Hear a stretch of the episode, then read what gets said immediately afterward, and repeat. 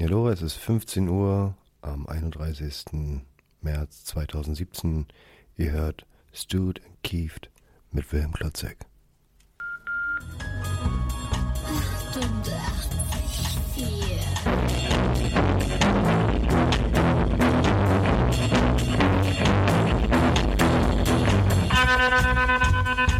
Mal wieder Kopfschmerzen? Hier kriegst du die volle Dröhnung.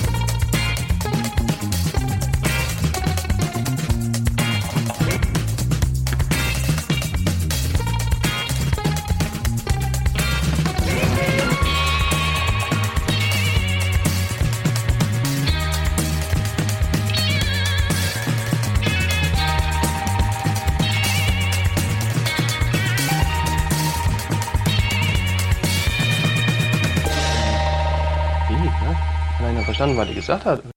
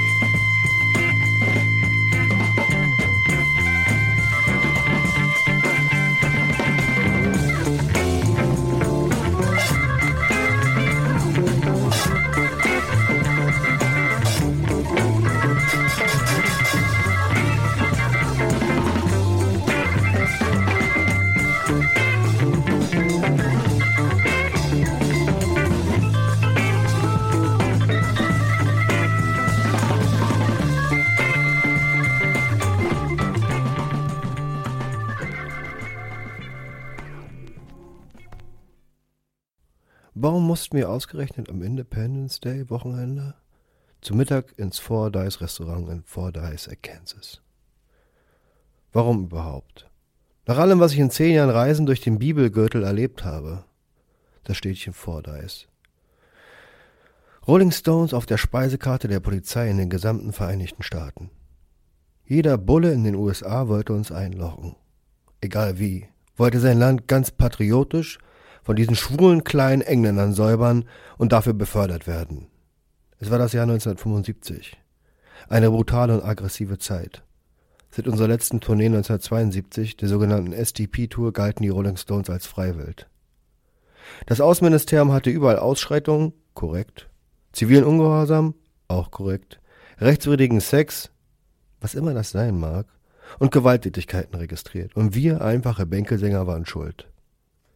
Wir hatten die Jugend zur Rebellion aufgestachelt. Wir korrumpierten Amerika und sie hatten beschlossen, dass sie uns nie wieder durch die Staaten touren lassen würden. In der Ära Nixon hatte sich das zu einer wichtigen politischen Angelegenheit entwickelt. Nixon höchstpersönlich hatte seine Hunde und alle schmutzigen Tricks bereits gegen John Lennon eingesetzt weil er Angst hatte, seinetwegen die Wahl zu verlieren.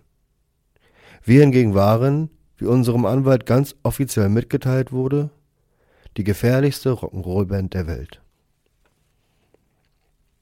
An den Tagen davor hatte uns unser großartiger Anwalt Bill Carter im Alleingang aus diversen heiklen Situationen gerettet, die sich die Polizei von Memphis und San Antonio als Falle für uns ganz persönlich ausgedacht hatte.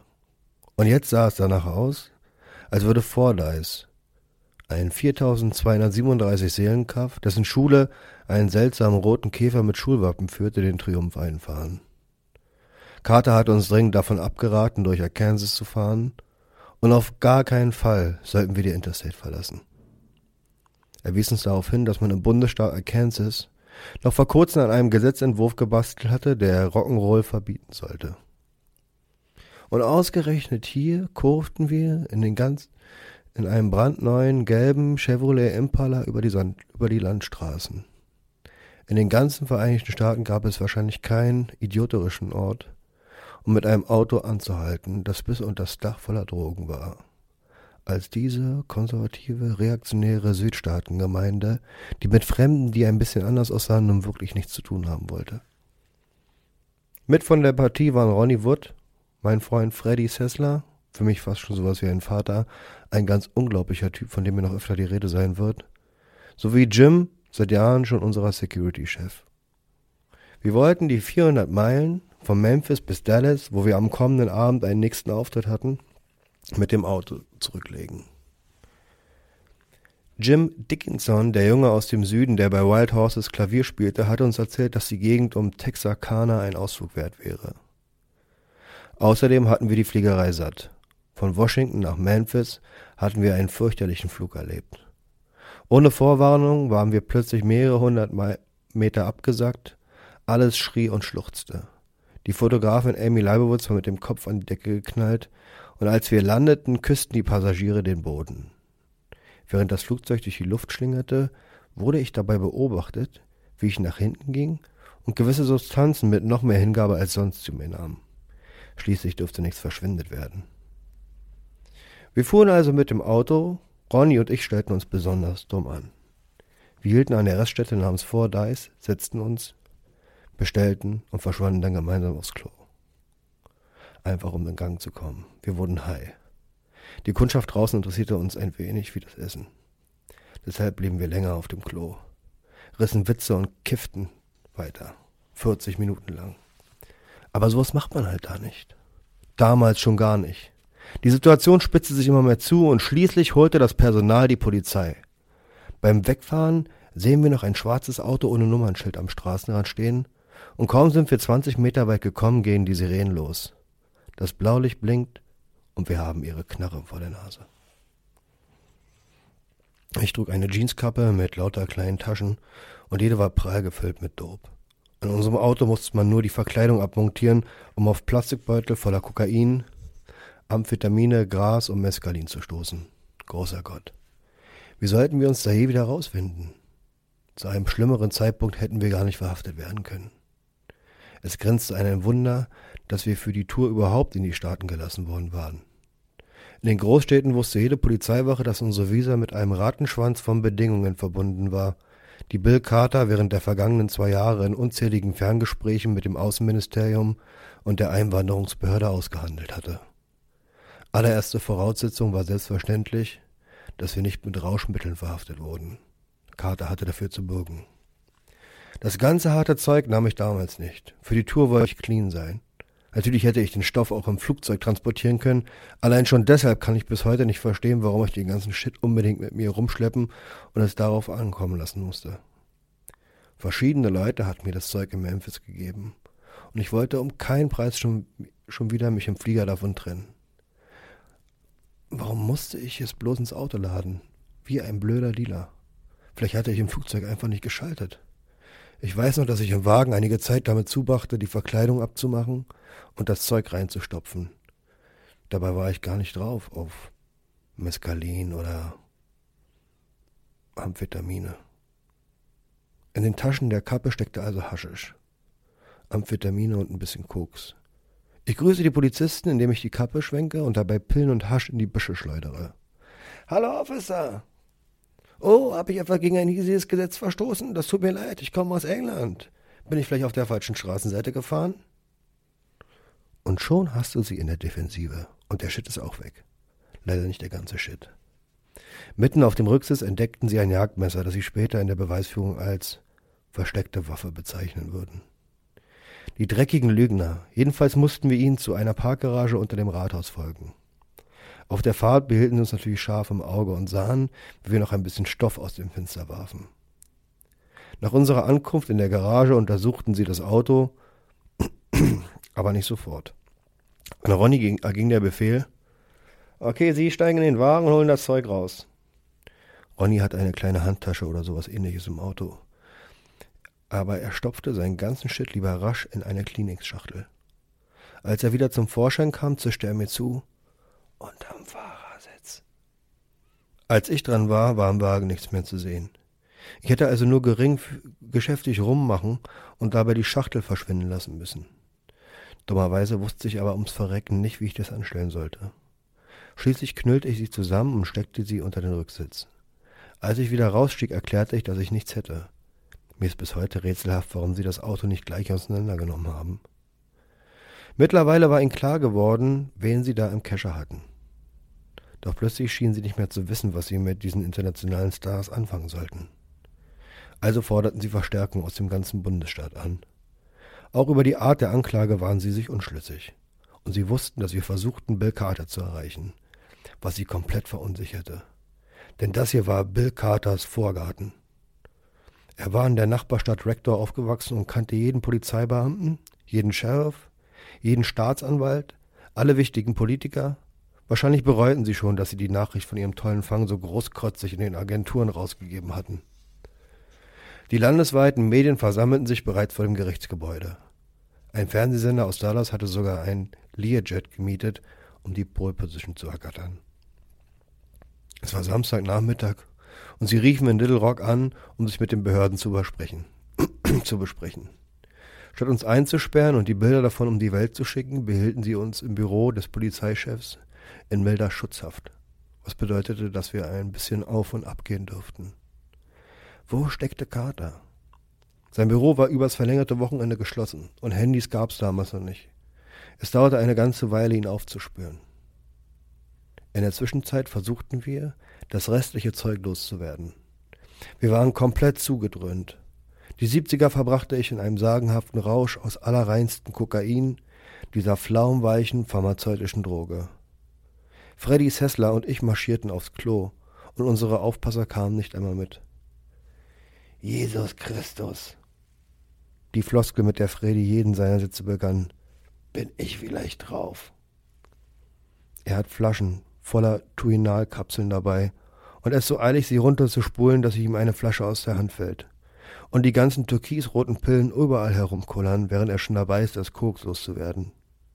Ich schmeiße inzwischen das Haschisch und Gras ins Klo, aber es lässt sich nicht runterspülen. Es ist einfach zu viel Gras. Ich spüle und spüle und plötzlich kommen diese Pillen in meine Kabine gerollt. Ich versuche sie aufzuheben und wegzuwerfen, aber das gelingt mir nicht ganz, weil sich zwischen meiner und der von Freddy eine weitere Kabine befindet, in der sich schließlich ungefähr 50 Pillen sammeln. Jesus Christus, Keith. Ganz ruhig, Freddy, ich hab meine alle. Hast du auch deine?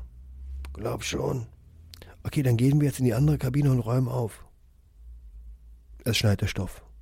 Es war einfach unfassbar. In jeder Tasche überall steckte was. Ich wusste gar nicht, dass ich so viel Koks hatte.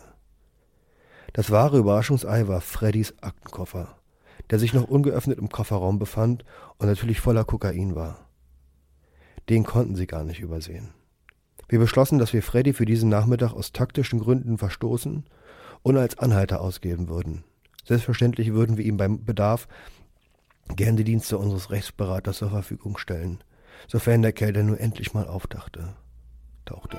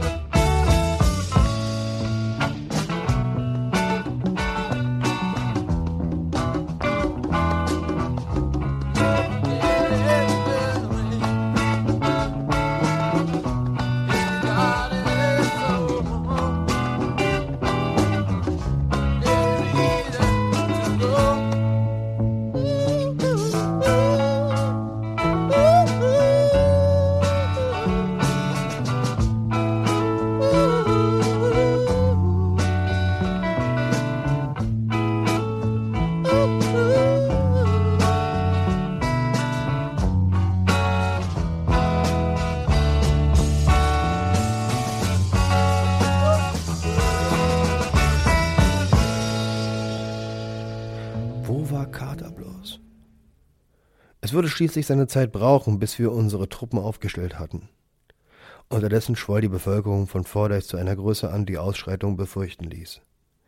Die Menschen kamen von überall her, Mississippi, Texas, Tennessee, um sich das Schauspiel anzusehen. Doch ehe Carter, der irgendwo unterwegs war, aufgespürt war, würde sowieso nichts passieren. Sicher war er gar nicht weit weg, hatte bloß einen wohlverdienten freien Tag bekommen. Es blieb also genug Zeit, um darüber nachzudenken, wie ich dermaßen sorglos hatte sein können, alle, aber auch wirklich alle Regeln zu vergessen. Wenn du nicht gegen das Gesetz verstößt, dann winken, sich, dann winken sie dich auch nicht raus. Die Bullen, und erst recht die Südstaatenbullen, haben nämlich ein ganzes Repertoire quasi legaler Tricks, um dich einzusperren, wenn ihnen danach ist.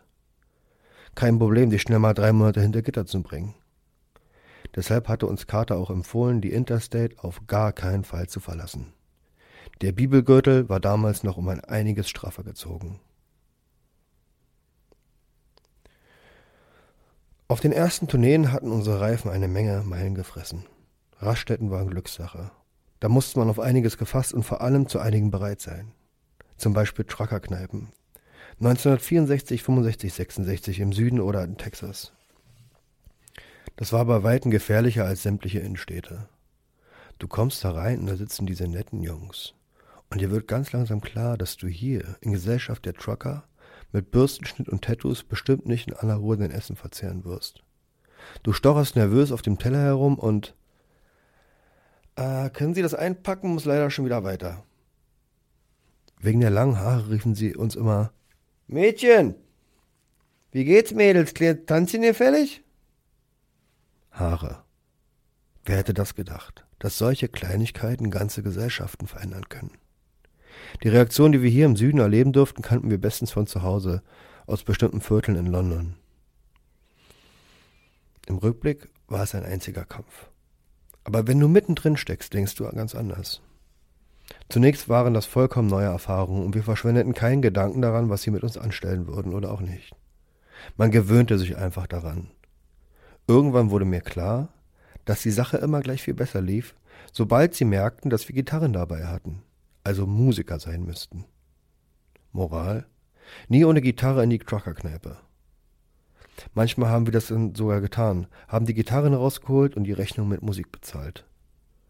Du musstest aber nur über die Gleise und schon gab es wirklich was zu lernen.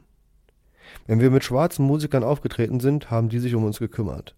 Das hieß es dann einfach, ey, willst du heute noch Abend beim Wegstecken? Sie wird dich mögen. Sowas wie dich hat sie in ihrem Leben noch nicht gesehen. Du warst vollkommen. Es gab was zu essen und es gab Frauen. Die weiße Seite der Gleise war tot. Aber auf der anderen Seite ging es echt ab. Wenn du die richtigen Leute kanntest, warst du dabei. Da konnte man echt was lernen. Manchmal hatten wir an einem Tag zwei oder drei Auftritte hintereinander. Keine langen Shows, nur 20, vielleicht 30 Minuten. Man wartete, bis man an der Reihe war, denn das Programm war meist bunt gemischt. Schwarze, Amateure, weiße Lokalgrößen, alles Mögliche. Wenn man runter in die Südstaaten fuhr, hörte es gar nicht mehr auf. Städte und Staaten sausten an uns vorbei. White Line Fever nennt man das. Bist du wach, starrst du auf diese weißen Streifen in der Mitte, bis einer sagt, ich muss mal oder ich hab Hunger. Da geht man in diese kleinen Schuppen am Straßenrand, an diesen Nebenstraßen in North und South Carolina, Mississippi und so weiter.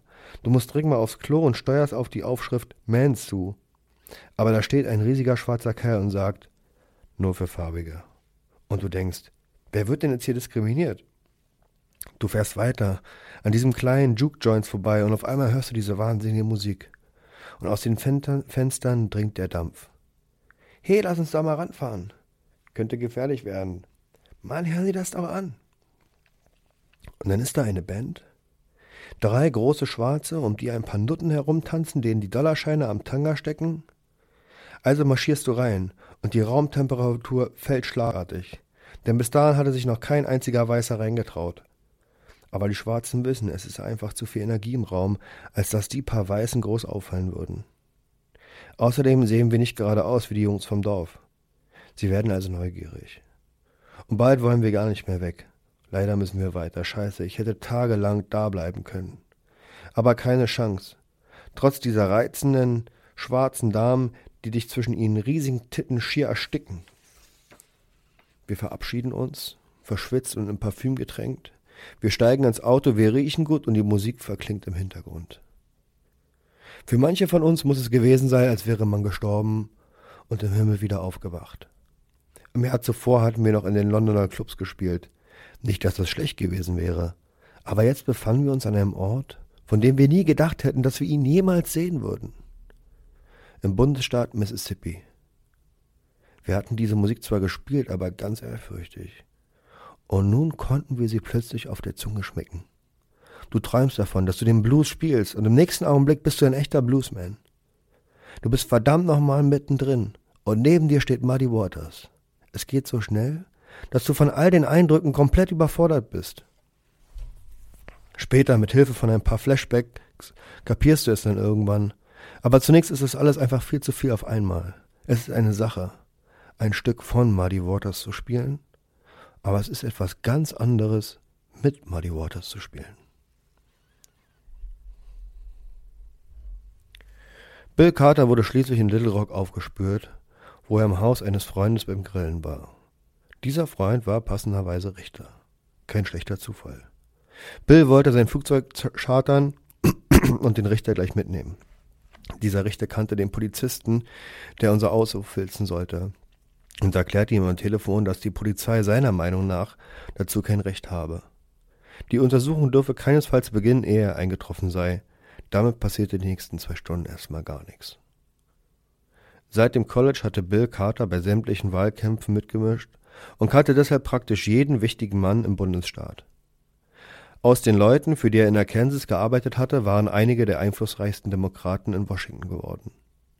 Sein Ziehvater war Wilbur Mills aus Kansas, der Vorsitzende des Committee on Ways and Means im Repräsentantenhaus, also der zweitmächtigste Mann nach dem Präsidenten. Carters Eltern waren arm gewesen.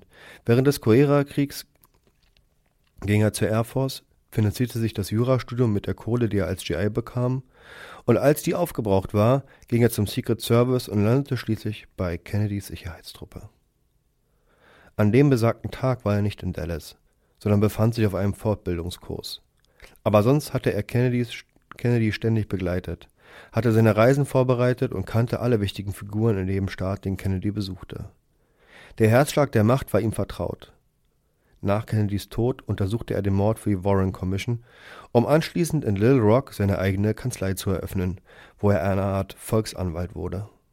Carter fürchtete nichts und niemanden. Er kämpfte leidenschaftlich für Recht und Gesetz, für die korrekte Befolgung der Regeln streng nach der Verfassung, darüber hielt er bei der Polizei sogar Vorträge. Er war Verteidiger geworden, erklärte er mir, weil er die Polizisten satt hatte, die systematisch ihre Macht missbrauchten und die Gesetze nach Lust und Laune handhabten. Mit anderen Worten, fast alle, die er auf einer Tour der Rolling Stones traf, in fast jeder Stadt. Carter war der geborene Verbündete. Seine Kontakte in Washington waren seine Trumpfkarte, als man uns 1973 das Visum für die USA verweigerte.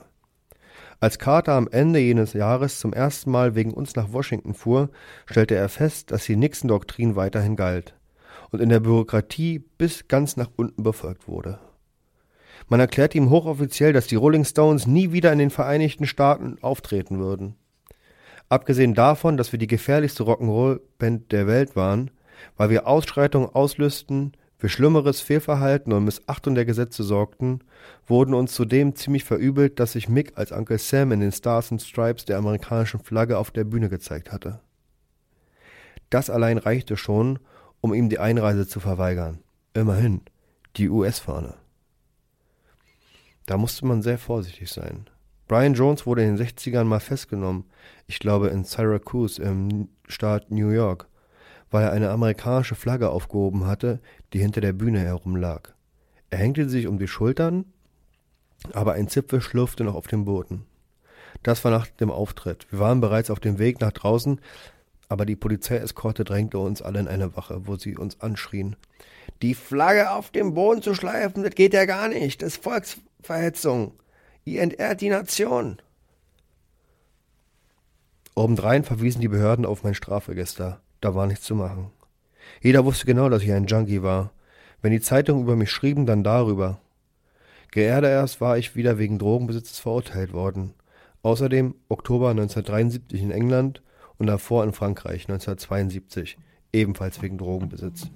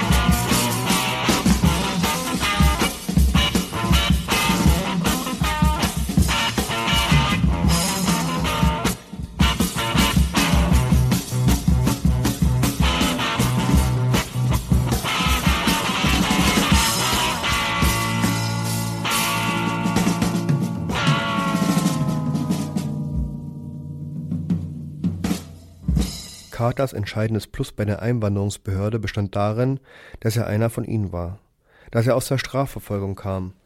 Darüber hinaus genoss er hohes Ansehen, weil er für Kennedy gearbeitet hatte. Er sagte brav, ich weiß doch, wie ihr euch fühlt, Jungs. Und bat dann einfach um eine Anhörung. Denn seiner Meinung nach wurden wir nicht fair behandelt. Er arbeitete sich langsam vor, eine monatelange Schufterei. Den unteren Instanzen widmete er die meiste Aufmerksamkeit, da er wusste, dass die mit irgendwelchen Formalitäten alles blockieren können. Um zu beweisen, dass ich keine Drogen nahm, unterzog ich mich mehreren medizinischen Tests. Und zwar beim selben Pariser Arzt, der mich schon mehrfach für clean erklärt hatte. Dann trat Nixon zurück und Carter bat den obersten Beamten um ein Treffen, damit er sich im Gespräch mit Mick selber ein Urteil bilden konnte. Mick zieht natürlich seinen besten Anzug an und dem Mann mit seinem Charme die Schuhe aus. Mick ist sowas von wandlungsfähig, dafür liebe ich ihn. Er könnte ohne weiteres eine philosophische Diskussion mit Sartre führen, auf Französisch. Und mit Kommunalgrößen ist er besonders gut. Carter erzählte mir, er habe die Visa extra nicht in New York oder Washington beantragt, sondern in Memphis, wo alles ein bisschen ruhiger ablief. Deshalb diese erstaunliche Kehrtwende. Einreiseerlaubnis und Visum wurden sofort erteilt allerdings nur unter einer Bedingung, dass Bill Carter mit den Stones auf Tournee ging und die Regierung persönlich dafür gerade stand, dass es weder zu Ausschreitungen noch irgendwelchen anderen illegalen Aktivitäten kam. Carter hatte sie beruhigen können, indem er ihnen anbot, die Tour im Stil des Secret Service und zusammen mit der Polizei zu organisieren. Seine anderen Kontakte machten es möglich, dass wir gewarnt wurden, wenn uns die Polizei hochgehen lassen wollte. Damit rettete er uns mehrfach den Arsch. Durch die Demonstrationen und Antikriegsmärsche während, Nixon, während der Nixon-Zeit war das Klima seit der Tournee von 1972 um einiges rauer geworden. Eine Kostprobe bekamen wir am 3. Juni in San Antonio. Das war die Tour mit dem riesigen, aufblasbaren Schwanz. Der Schwanz stieg über, der Bühne auf, während Mick Starfucker sang. Und er war toll, der Schwanz. Allerdings mussten wir das später büßen, weil Mick, um seine Unsicherheit zu kaschieren, von da an auf jeder Tour solche Requisiten haben wollte. In Memphis wollten wir mordsmäßig was veranstalten und Elefanten auftreten lassen. Aber dann krachten sie durch die Absperrung und schissen bei der Probe die Bühne voll, weshalb wir lieber darauf verzichteten. Bei unseren Eröffnungskonzerten in Baton Rouge hatten wir keinerlei Schwierigkeiten mit dem Schwanz. Doch für die Bullen, die es schon aufgegeben hatten, uns im Hotel unterwegs oder in der Garderobe zu verhaften, war das Ding einfach zu verlockend. So konnte uns eigentlich nur mehr Sie konnten uns eigentlich nur mehr auf der Bühne festnageln. Also drohten sie damit, Mick festzunehmen, wenn er den Schwanz an diesem Abend aufsteigen ließ, was zu einer bedrohlichen Pattsituation führte. Carter warnte sie, dass die Fans womöglich die Arena abfackeln würden. Er hatte ein bisschen die Stimmung getestet und war zum Schluss gekommen, dass die Fans sich das nicht gefallen lassen würden. Am Ende entschied sich Mick, Rücksicht auf die Gefühle der Verantwortlichen zu nehmen, und darum gab es in San Antonio keinen Ständer. In Memphis drohte Mick die Festnahme, weil er die Worte Starfucker, Starfucker gesungen hatte. Aber Carter bremste die Bullen aus, indem er ihnen eine Liste der Musikstücke vorlegte, die der Lokalsender gespielt hatte. Sie hatten das Stück zwei Jahre lang gesendet, ohne dass jemand dagegen protestiert hatte. In jeder Stadt musste Carter erleben, wie die Polizei zu illegalen Mitteln griff, wie sie gegen jedes Gesetz verstieß, wie sie Festnahmen ohne Haftbefehl versuchte und Durchsuchungen ohne begründeten Verdacht durchführte und er war fest entschlossen, sich mit allen Mitteln zur Wehr zu setzen. Es war also bereits einiges zusammengekommen, als Carter endlich mit dem Richter am Schlepptor in Fordyce eintraf. In der Stadt hatte sich ein beeindruckendes Presseaufgebot eingefunden. Straßensperren sollten, Straßensperren sollten weitere Neugierde fernhalten. Die Polizisten brannten darauf, den Kofferraum zu öffnen, da sie davon überzeugt waren, dort Drogen zu finden. Als erstes wurde mir rücksichtsloses Fahren vorgeworfen, weil die Reifen gequietscht und etwas Kies aufgewühlt hatten als wir den Parkplatz vor dem Restaurant verließen. 20 Meter rücksichtsloses Fahren. Zweite Beschuldigung, ich hätte eine versteckte Waffe, das Jagdmesser, bei mir gehabt. Doch um den Kofferraum legal zu öffnen, mussten sie den Verdacht glaubhaft machen. Also Beweise oder zumindest Anhaltspunkte dafür vorbringen, dass ein Verbrechen begangen worden war. Sonst wären diese Durchsuchungen nicht legal und der Fall würde auch dann verworfen, wenn das Zeug doch gefunden werden würde. Sie hätten den Kofferraum öffnen dürfen, wenn sie durch das Autofenster verbotene Dinge erspäht hätten. Aber sie hatten nichts gesehen. Die Sache mit der Glaubhaftmachung sorgte dann für den Brüllwettbewerb, der immer wieder zwischen den verschiedenen Beamten ausbrach, während sich der Nachmittag hinzog. Zunächst machte Carter klar, dass es sich seiner Meinung nach um eine getürkte Anschuldigung handle. Um einen glaubhaften Fall zu erfinden, behauptete der Bulle, der mich verhaftet hatte, er habe, wir, als wir vom Parkplatz fuhren, durch unser offenes Autofenster Marihuana-Rauch gerochen.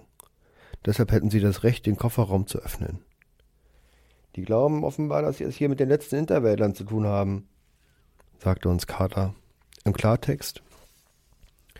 In der einen Minute, die zwischen dem Verlassen des Restaurants und der Abfahrt lag, war angeblich Zeit genug gewesen, sich einen Joint zu drehen, ihn anzuzünden und damit das Auto voll zu qualmen, dass es aus mehreren Metern Entfernung zu riechen war. Deswegen hätten sie uns verhaftet, hieß es. Allein das zerstörte die Glaubwürdigkeit der Beweise, die die Polizei vorgebracht hatte. Carter besprach das Ganze mit einem bereits wutschnaubenden Polizeichef, dessen Stadt sich im Belagerungszustand befand, der aber genau wusste, dass er auf unser ausverkauftes Konzert am nächsten Abend in Dallas verhindern konnte, wenn er uns in Fordyce festhielt. Für Carter und uns war Polizeichef Bill Gober der klassische Redneck-Bulle. Die Bibelgürtel-Version meiner Freunde von der Polizeiwache in Chelsea, die nur darauf lauerten, das Gesetz zu umgehen und ihre Macht zu missbrauchen. Gober empfand die Rolling Stones als persönliche Beleidigung. Ihre Klamotten, ihre Haare, alles, was sie vertraten, ihre Musik und vor allem ihre Verachtung jeder Form von Autorität. Sogar Elvis sagte Yes, Sir. Nur diese langhaarigen Penner nicht. Carter drohte ihm zwar damit, die Sache bis zum obersten Gerichtshof durchzufechten, aber Goba kümmerte sich nicht darum und machte den Kofferraum auf. Als der Kofferraum endlich offen war, kam der echte Brüller. Wir hätten uns bepissen können vor Lachen. Als wir in Tennessee, wo es im Wesentlichen Abstinenz zuging, verlassen hatten und über den Fluss nach West Memphis, also nach Arkansas fuhren, stießen wir auf Läden, die Schnaps in braunen Papiertüten verkauften, in der Regel schwarz gebrannten. In einem dieser Läden waren Ronny und ich schier durchgedreht und hatten jede Flasche Bourbon gekauft, wenn sie auch nur einen skurrilen Namen hatte. Flying Cock, Fighting Cock, The Grey Mare und dazu lauter kleiner Flachmänner, die alle mit handbeschrifteten exotischen Etiketten beklebt waren. Deshalb hatten wir jetzt über 60 von diesen Bullen im Kofferraum stehen. Prompt wurden wir als Alkoholschmuggler verdächtig. Nein, die haben wir gekauft, ist alles bezahlt, ich glaube, diese Unmenge an Fusel hat sie ziemlich durcheinander gebracht. Wir reden hier schließlich von den 70ern, als Alkis nichts mit Kiffern zu tun hatten. Da wurde eine klare Linie gezogen. Wenigstens sind die Kerle richtige Männer und trinken Whisky. Doch dann entdeckten sie Freddys Koffer, der verschlossen war. Er behauptete, er habe die Kombination vergessen. Sie brachen also das Schloss auf und natürlich fanden sie zwei kleine Döschen mit pharmazeutischem Kokain. Gober glaubte, jetzt hätte er uns, oder zumindest Freddy. Es dauerte einige Zeit, bis wir den zuständigen Richter auftreiben konnten. Mittlerweile war es dunkel geworden. Der Richter hatte den Tag auf dem Golfplatz verbracht und getrunken. Inzwischen war er sternhagelvoll. Von nun an schwankte die Geschichte zwischen Komödie, absurdem Theater und Polizeiklamotte. Der Richter nahm hinter seinem Tisch Platz und die verschiedenen Anwälte und Bullen versuchten ihn von ihrer jeweiligen Vorstellung von Recht und Gesetz zu überzeugen.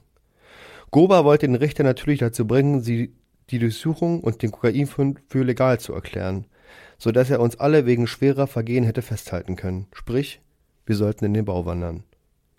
Von diesem winzig kleinen juristischen Knackpunkt hing also die Zukunft der Rolling Stones ab. Jedenfalls in den Vereinigten Staaten. Das weitere spielte sich ziemlich genau so ab, wie nachfolgend geschildert. Jedenfalls nach allem, was ich so mitbekam und was Bill Carter mir später bestätigte. So, und Perry Mason möge mir möge Nachsicht zeigen, erzählt es sich einfach am einfachsten. Die Darsteller. Bill Gober, Polizeichef, rachsüchtig, zornig. Richter Tom Wine, Vorsitzender Richter in Fordyce, schon sehr betrunken. Frank Wine, Staatsanwalt, der Bruder des Richters, Bill Carter, berühmter, angriffslustiger Strafverteidiger, Vertreter der Rolling Stones, gebürtig aus Little Rock, Arkansas. Tommy Mays, Staatsanwalt, idealistisch, frisch von der Uni. Des Weiteren Richter Fairley, von Carter mitgebracht, um einen fairen Prozess zu garantieren und uns vor dem Gefängnis zu bewahren. Gerichtsgebäude außen. 2000 Rolling Stones-Fans, die gegen die Absperrung vor dem Rathaus drücken und dabei singen Freiheit für Keith, Freiheit für Keith. Gerichtssaal innen. Also gut, ich glaube, dass Scholz zu einem Verbrechen geht. Ein Verbrechen, meine Damen und Herren.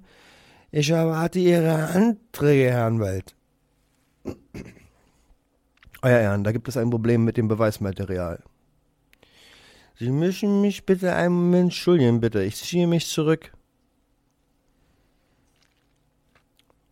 Verwirrung im Gericht. Verhandlung für zehn Minuten unterbrochen. Richter erscheint wieder. Seine Expedition hat ihn über die Straße geführt, wo er schnell vor Ladenschluss um zehn noch eine handliche Flasche Bourbon kaufte.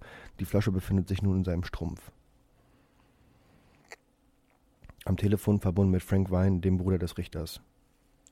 Frank, wo bist du? Komm doch mal rüber zu uns. Tom ist betrunken. Fahren Sie fort, Mister, fahren Sie fort. Also ich glaube nicht, dass die polizeiliches Vorgehen durch die Gesetze gedeckt sind, Euer Ehren. Wir haben keinerlei Recht, diese Männer festzuhalten. Ich denke, wir müssen sie freilassen. Das wäre ja noch schöner.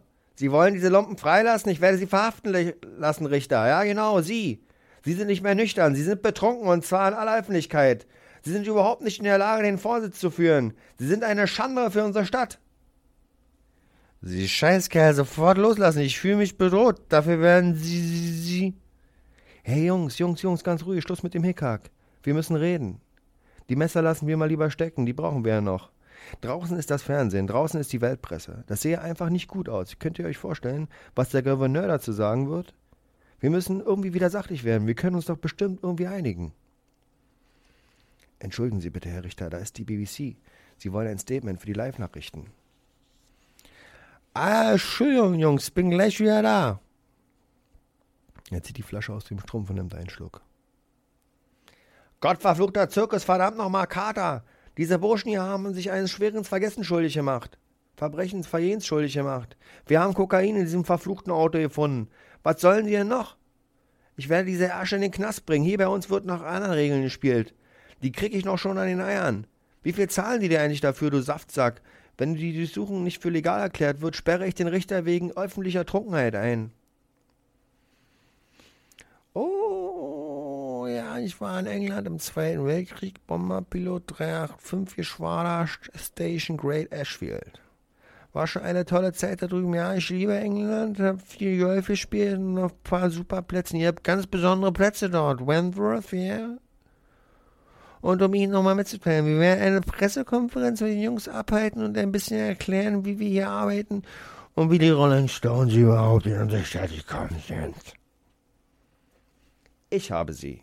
Und ich werde sie festhalten. Ich will diese Briten, diese kleinen Schwuchteln. Was bilden die sich eigentlich ein? Wollen Sie hier wirklich Ausschreitungen haben? Haben Sie mal nach draußen geschaut? Sie brauchen nur mit der Handschwelle zu winken und die Menge gerät völlig außer Kontrolle. Mann, das sind die Rolling Stones, Herrgott nochmal. Und diese kleinen Jungs werden trotzdem hinter Gittern landen. Ja, was soll das? Tom, Tom, kann ich dich einen Moment sprechen? Ah. Es gibt keine Rechtsgrundlage für die Festnahme. Wenn wir uns hier nicht an den Wortlaut des Gesetzes halten, kommt uns das noch teuer zu stehen. Weiß ich, weiß ich, ja, ja, klar. Miss Cara, treten Sie bitte alle an den Richtertisch. Thank you.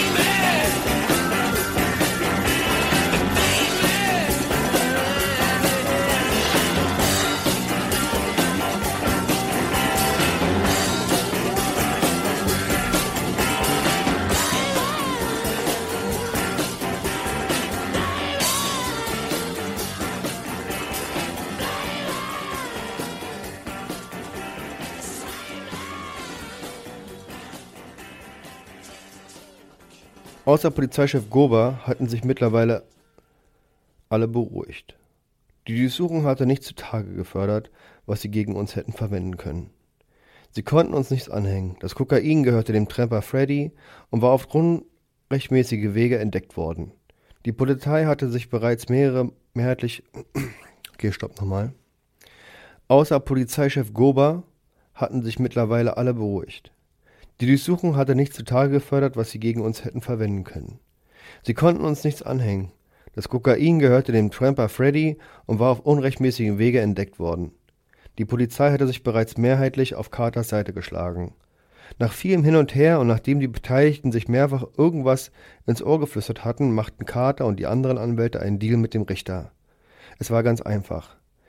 Die Richter wollten das Jagdmesser haben und ließ die diesbezügliche Anklage fallen. Es hängt noch heute im Gerichtssaal.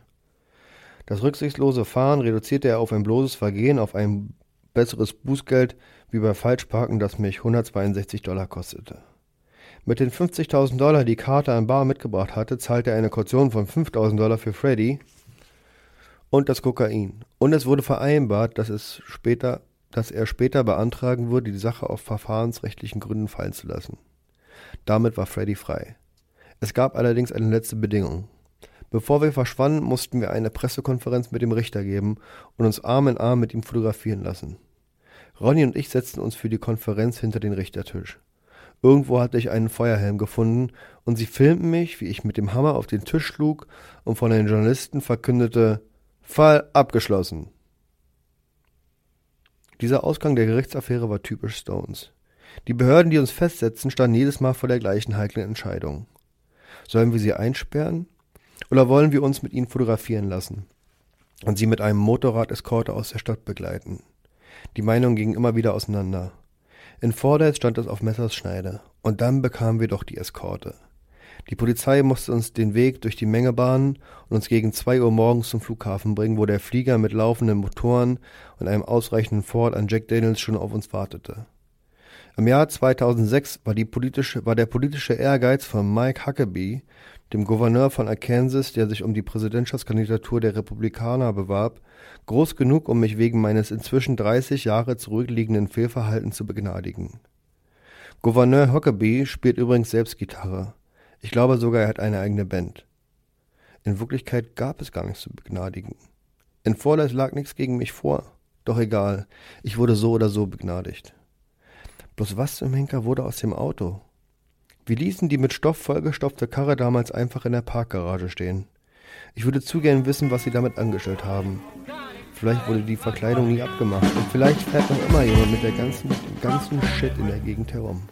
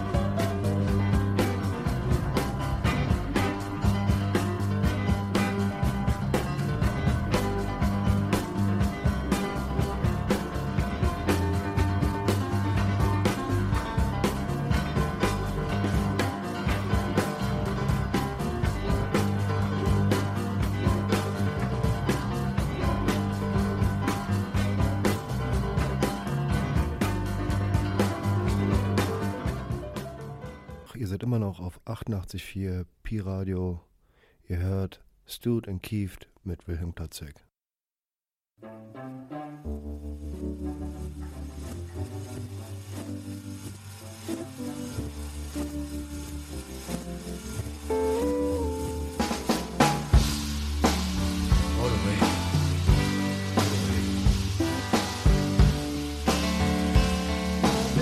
Touch, baby.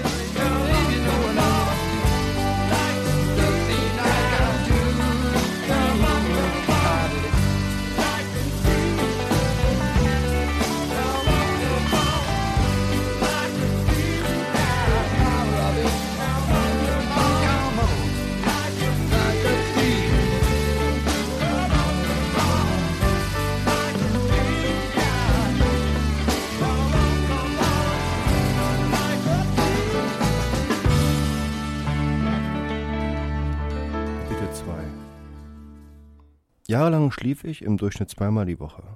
Das heißt, ich war mindestens drei Leben lang bei Bewusstsein. Noch vor diesem Leben lag meine zähe Kindheit, die ich östlich von London an der Themse verbrachte. In Dartford, wo ich am 18. Dezember 1943 geboren wurde. Laut meiner Mutter geschah das während eines Luftangriffs. Das wird wohl, wohl so sein. Der erste Fetzen einer Erinnerung ist jedenfalls, dass ich bei uns hinterm Haus im Gras liege, zu den brummenden Flugzeugen hochzeige und Doris sagt, Spitfire. Der Krieg war da schon vorbei, aber wo ich aufwuchs, brauchte man sich bloß umzudrehen und man sah den Horizont, Brachland, Unkraut und vielleicht ein oder zwei einzelne Häuser, die wie durch ein Wunder den Krieg überlebt hatten und an einen Hitchcock-Film erinnerten. In unserer Straße kam eine Fliegerbombe runter, aber da waren wir gerade nicht zu Hause. Doris erzählte, dass das Ding am Bordstein entlang hüpfte und jeden tötete, der sich links und rechts von unserem Haus befand. Ein oder zwei Backsteine landeten in meinem Gitterbett. Das war der Beweis, dass Hitler mir im Nacken saß. Danach wandte er sich Plan B zu. Seit dieser Geschichte hielt mein, meine geliebte Mom Dartford für nicht ganz ungefährlich. Als mein Vater Bert einberufen wurde, waren Doris und er von Walthamstow nach Dartford in die Moreland Avenue gezogen, um näher bei meiner Tante Lil zu sein, Berts Schwester. Lils Angetrauter war ein Milchmann, der eine neue Tour hierher verschlagen hatte.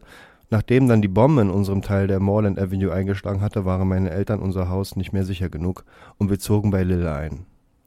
Einmal, als wir nach einem Luftangriff aus dem Schutzraum kamen, stand das Dach von Lils Haus in Flammen. Trotzdem hauste die gesamte Familie nach dem Krieg dort zusammen. In der Moreland Avenue. In meiner frühesten Erinnerung steht unser altes Haus noch. Aber ein Drittel der Straße war bereits ein einziger mit Gras und Blumen überwucherter Krater. Das war mein Spielplatz. Eine andere von Doris Version besagt übrigens, dass ich im Livingstone Hospital zur Welt gekommen bin, just als das Heulen der Sirenen Entwarnung signalisierte. Bleibt mir nur ihr zu glauben. Vom ersten Tag an habe ich nun wirklich nicht mitgeschrieben. Als sie vom Walthamstow nach Dartford zog, hatte meine Mutter gedacht, jetzt hätte sie einen sicheren Platz gefunden. Sie schaffte uns also ins Darrenth Valley, mitten in die Bomb Alley, die Route der feindlichen Bomber nach London. Dort befanden sich die Chemiefabrik Burroughs Welcome und das größte Werk von Vickers Armstrongs, was es zu einer wunderbaren Zielscheibe für Angriffe machte. Obendrein lag Dartford auch noch in der Gegend, wo den deutschen Piloten allmählich der Arsch auf Grundeis ging, wo sie einfach ihre Bomben abwarfen und wieder umkehrten. Und wumm! Ein Wunder, dass uns keiner erwischte. Beim Heulen einer Sirene stellen sich mir heute noch die Nackenhaare auf, was sicher daran liegt, dass ich laufend mit Mom und der ganzen Familie im Schutzraum hockte. Wenn irgendwo eine Sirene aufheult, kommt diese instinktive Reaktion ganz automatisch. Und ich höre das Geräusch oft, weil ich mir viele Spielfilme und Dokumentationen über den Krieg anschaue. Jedes Mal ist sofort das Kribbeln wieder da. Immer. Meine frühesten Erinnerungen sind die Nachkriegsbilder, die alle im Londoner, die alle Londoner im Kopf haben. Schuttlandschaften, halb verschwundene Straßen, von denen manche noch zehn Jahre später nicht anders aussahen. Für mich lag die wichtigste Bedeutung des Krieges in einer simplen Redewendung vor dem Krieg. Schließlich hörte man die Erwachsenen dauernd darüber reden. Tja, vor dem Krieg war alles anders. Ansonsten hätte er keine besonderen Auswirkungen auf mich. Klar, es gab kein Zucker, keine Bonbons und Süßigkeiten, was schätzungsweise gar nicht mal schlecht war, auch wenn es mich nicht gerade glücklich machte. Ob später als Erwachsener auf der Lower East Side oder damals in den Süßigkeitladen in East Wittering, nicht weit von meinem Haus in West Sussex, ich hatte schon immer Probleme an Stoff zu kommen. Das ist der einzige Dealer, bei dem ich heute noch Kunde bin. Der Candy Sweet Shop. Ist noch gar nicht so lange her, dass ich mit meinem Kumpel Alan Clayton, dem Sänger der Dirty Strangers, morgens um halb neun mit dem Wagen darüber gefahren bin. Wir waren die ganze Nacht aufgewesen und hatten plötzlich Gelüste auf Süßes verspürt. Wir mussten eine halbe Stunde warten, bis der Laden öffnete. Wir kauften Lollis, Karamellbonbons, Lakritz und schwarze Johannisbeerdrops. Klar, dass wir uns nie dazu herabgelassen hätten, unseren Stoff im Supermarkt zu kaufen. Der Umstand, dass ich mir bis 1954 keine Tüte Bonbons kaufen konnte, sagt viel über die Turbulenzen und Veränderungen, die nach einem Krieg noch Jahre andauern. Der Krieg war seit neun Jahren vorbei, ehe ich, wenn ich das Geld gehabt hätte, in einen Laden hätte gehen können und sagen können, ich nehme eine Tüte von denen da. Toffees und Anisbonbons. Vorher kriegte man bloß nix. Vorher kriegte man bloß zu hören. Hast du dein Rationierungsheft dabei? Das Geräusch des Stempels, der aufs Papier klatscht. Eine Ration war eine Ration. Eine kleine braune Papiertüte, eine winzige für eine ganze Woche. Bert und Doris hatten in der gleichen Fabrik in Edmonton gearbeitet. Er als Drucker, sie im Büro. Dort lernten sie sich kennen und zogen dann nach Walthamstow zusammen. Vor dem Krieg, als er um sie warb, unternahmen sie viele Rad- und Campingtouren. Das brachte sie zusammen. Sie kauften sich ein Tandem und machten Touren durch Essex und Campingausflüge mit Freunden. Als ich geboren war, packten sie mich, sobald es ging, hinten auf ihr Tandem. Das musste sofort nach dem Krieg gewesen sein. Vielleicht auch noch während des Krieges.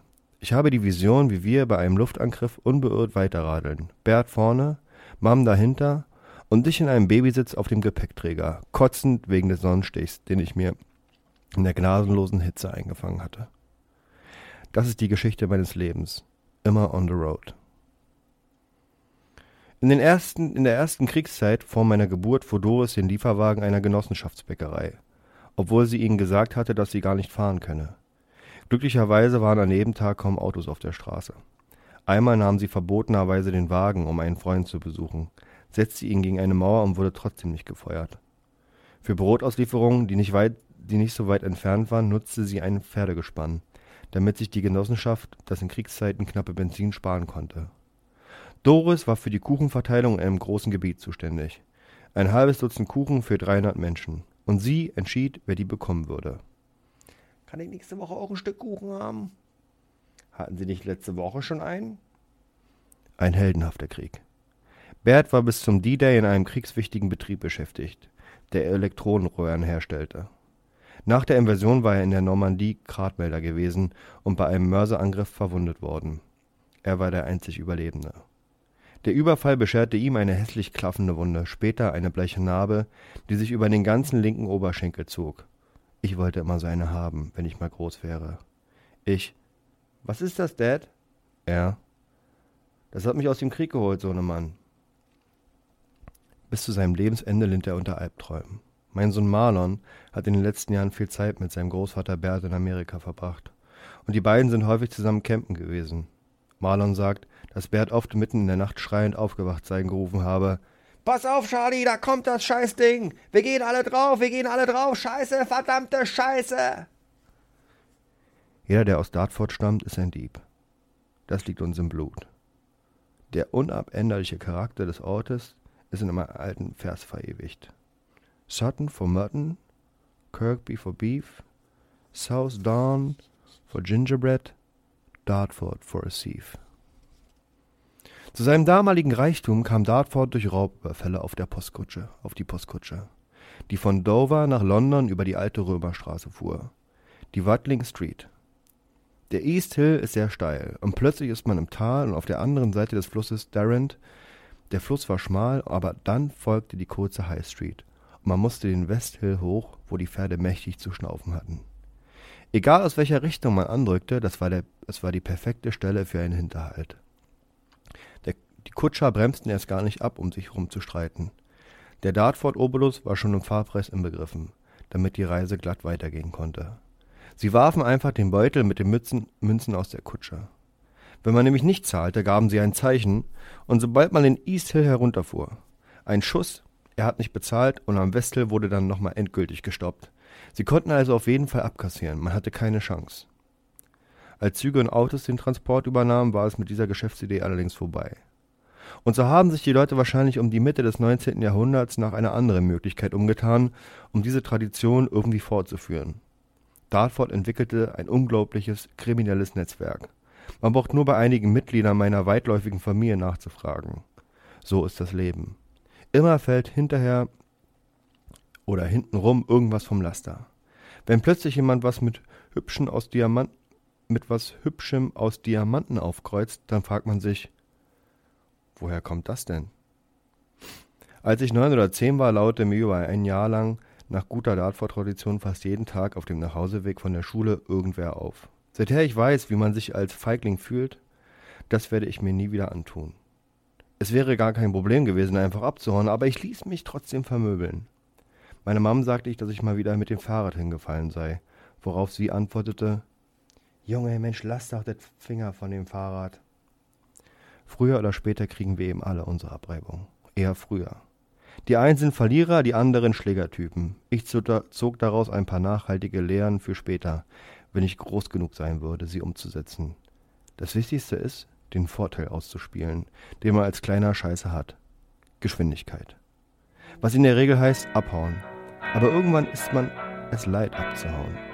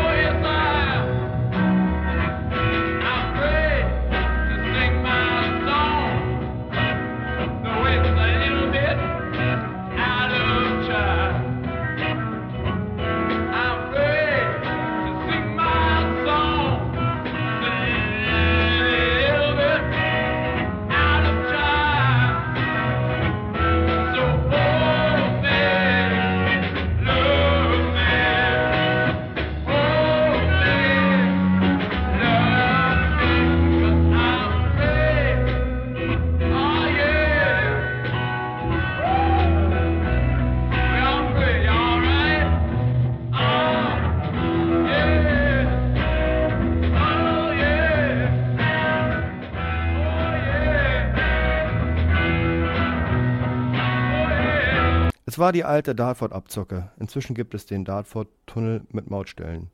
Jeder, der von Dover nach London will, muss da durch. Das Abkassieren ist legal und die Schlägertypen tragen Uniform. Man zahlt so oder so.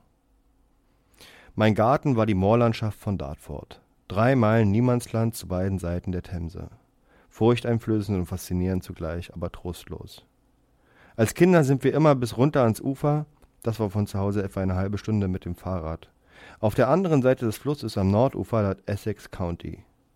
Hätte genauso gut Frankreich sein können. Man konnte den Rauch von den Fordwerk in Dagenham sehen und auf unserer Seite des Zementwerks in Gravesend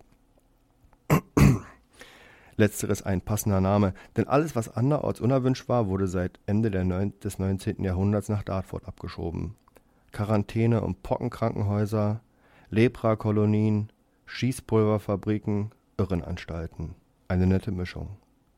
Dortford war seit der Pockenepidemie 1880 Englands Zentrum für die Behandlung dieser Krankheit.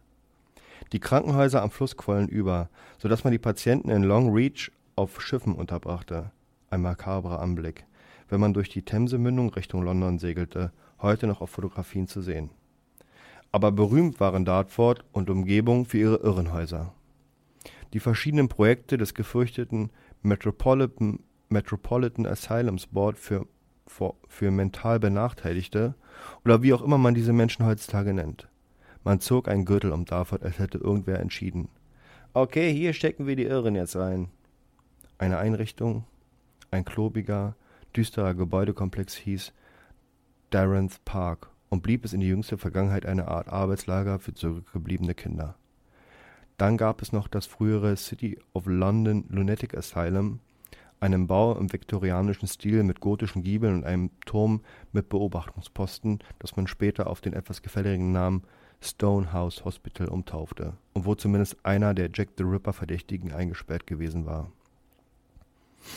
Jacob Levy, der hier an Syphilis starb. Einige der Irrenhäuser waren für schwerere, andere für leichtere Fälle. Als wir zwölf oder dreizehn waren, hatte Mick Jagger einen Sommerjob im Irrenhaus von Bexley. Das Maypole genannt. Ich glaube, da saßen die etwas betuchteren Verrückten mit Rollstühlen und so. Dort lieferte Mick die Verpflegung an, ging herum und teilte das Mittagessen aus. Fast einmal pro Woche heulten die Sirenen los. Wieder war ein Verrückter abgehauen, den sie dann am nächsten Morgen zitternd in seinem Nachthemdchen im Dartforce Heat wieder aufgabelten. Manche ließen sich nicht so leicht schnappen, die sah man dann manchmal durchs Gestrüpp kriechen. Das war ein fester Bestandteil meiner Kindheit. Man glaubte sich immer noch im Krieg, weil sie bei einem Ausbruch die gleichen Sirenen aufheulen ließen. An was für einem schrägen Ort man da aufwuchs, bekam man gar nicht mit. Wenn man nach dem Weg gefragt wurde, sagte man, Sie gehen jetzt da vorne an der Klapse vorbei und an der anderen kleinen, nicht an der großen. Und dann wurde man schon angestarrt, als wäre man gerade selbst aus der Klapse getürmt. Außer den Irrenhäusern gab es nur noch Wells, eine Fabrik für Feuerwerkskörper, die lediglich aus ein paar hundert, aus ein paar vereinzelten Hütten am Moor stand. Die flog eines Nachts in den 50ern in die Luft, zusammen mit ein paar Typen. Sensationell. Als ich aus dem Fenster schaute, dachte ich, der Krieg wäre wieder ausgebrochen. Die Fabrik produzierte damals zwei Pennyböller, römische Lichter und Goldregen und Knallfrische. Daran erinnert sich jeder aus der Gegend, denn bei der Explosion flogen im Umkreis von mehreren hundert Meilen alle Fenster raus. Unsere Fahrräder, die waren wichtig für uns. Mein Kumpel Dave Gibbs, der in Temple Hill wohnte, und ich hatten die coole Idee, an die Gabel vom Hinterrad einen Pappstreifen zu kleben, die bis in die Speichen reichten und scheppernde Geräusche machten. Wenn man fuhr, fast wie ein Motor.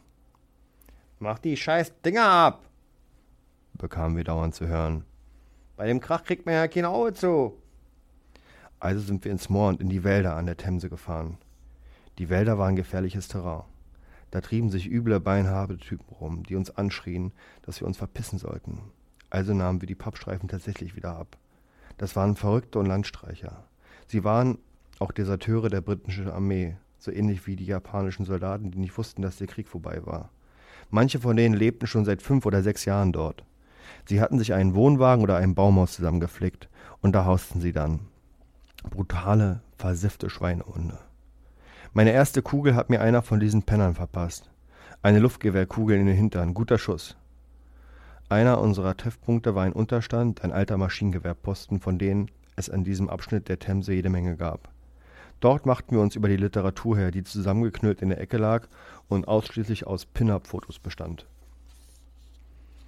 Eines Tages fanden wir dort einen toten, zusammengekrümmten Tramp, auf dem die Schmeißfliegen herumkrabbelten. Überall Schmuddelmagazine und benutzte Kondome. Fliegen schwirrten umher, der Typ lag wohl schon seit Tagen da. Wir haben die Beine in die Hand genommen und, und nie jemand ein Wort davon gesagt. Ich weiß noch, wie ich von Tante Lils Haus das erste Mal zur Vorschule musste. Zur West Hill School und mir die Lunge aus dem Leib geschrien habe. Ich geh da nicht hin, Mom, ich geh da nicht hin. Ich weigerte mich, trat um mich, sagte nein und immer wieder nein, aber gegangen bin ich trotzdem. Erwachsene, die hatten eine ganz spezielle Art. Ich habe mich gewehrt, wusste jedoch gleichzeitig, dass der Moment der, das ist der Moment der Wahrheit. Doris fühlte mit mir, aber nicht allzu sehr. So ist das Leben, Junge, dagegen kann man sich nicht wehren. Ich erinnere mich an meinen Cousin, Tante Lils Sohn, großer Bursche. Er war mindestens 15 und hatte einen unvorstellbaren Charme. Er war mein Held. Er hatte ein kariertes Hemd und er ging aus, wann er wollte. Ich glaube, er hieß Rack. Meine Cousine Kay hingegen nervte mich, weil sie so lange Beine hatte und immer schneller war als ich. Jedes Mal kam ich nur als Zweiter ins Ziel. Aber sie war auch älter. Mit ihr zusammen bin ich das erste Mal auf einem Pferd geritten ohne Sattel auf einer herrlichen alten Schimmelstute, die ihr Gnadenbrot bekam, wenn man das bei uns in der Gegend überhaupt noch so nennen konnte. Die wusste kaum, wie ihr geschah. Wir und ein paar Kumpels kletterten auf den Zaun und von da rutschten Cousine Kay und ich irgendwie auf den Rücken der Stute. Gott sei Dank war sie lammfromm, denn wäre sie durchgegangen, wäre ich in hohem Bogen durch die Luft geflogen. Ich hatte natürlich keinen Strick zum Festhalten. Ich hasse die Vorschule, Schule überhaupt. Doris sagte, ich sei nach der Schule oft so durch den Wind gewesen, dass sie mich huckepack nach Hause tragen musste. Ich konnte offenbar vor lauter Zittern nicht laufen. Und dabei war das doch noch vor den Hinterhalten und den Prügeleien. Das Essen war grauenhaft. Ich weiß noch, dass ich in der Vorschule Gypsy Tart essen sollte. Einen süßen Kuchen, den man mit Büchsenmilch machte. Irgendein verbranntes, schmieriges Zeug war da drin. Marmelade oder Karamell. Ekelhaft. Ich weigerte mich. Jedes Schulkind kannte diesen Kuchen und manche mochten ihn sogar, aber Nachtisch stellte ich mir anders vor. Unter Androhung von Strafe wollten sie mich zwingen, den Kuchen zu essen, genau wie bei Dickens. Also musste ich mit meiner Kinderschrift 300 Mal schreiben, ich werde mein Essen essen. Ich werde mein Essen essen. Schließlich hatte ich den Dreh raus. Ich, ich, ich, ich werde, werde, werde, werde, werde, werde. Ich war berüchtigt für meine Ausraster als wenn sonst keiner ausgerastet wäre. Meine Ausraster kamen jedenfalls von der Gypsy-Tat. Rückblickend betrachtet hatte das durch den Krieg aus der Bahn geworfene britische Erziehungswesen nicht viel geeignetes Personal vorzuweisen. Der Sportlehrer war gerade noch Nahkampfausbilder gewesen und sah keinen Grund, warum er uns anders behandeln sollte, obwohl wir erst fünf oder sechs Jahre alt waren. Alle Lehrer waren in der Army gewesen. Alle waren im Zweiten Weltkrieg gewesen und einige von ihnen kamen frisch aus Korea. Mit deren Art von Brüllpädagogik wurde, wurden wir also erzogen.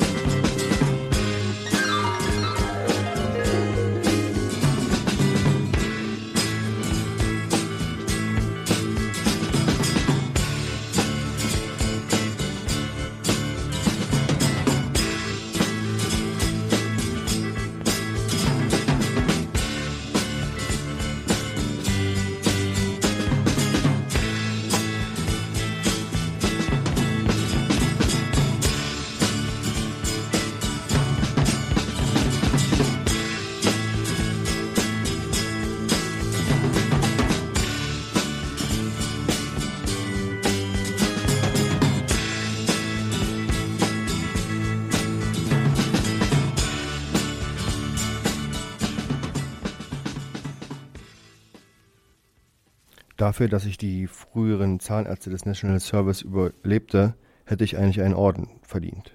Ich glaube, man hatte zwei Untersuchungen pro Jahr, die in der Schule durchgeführt wurden und zu denen ich kreischend am Arm meiner Mutter ging.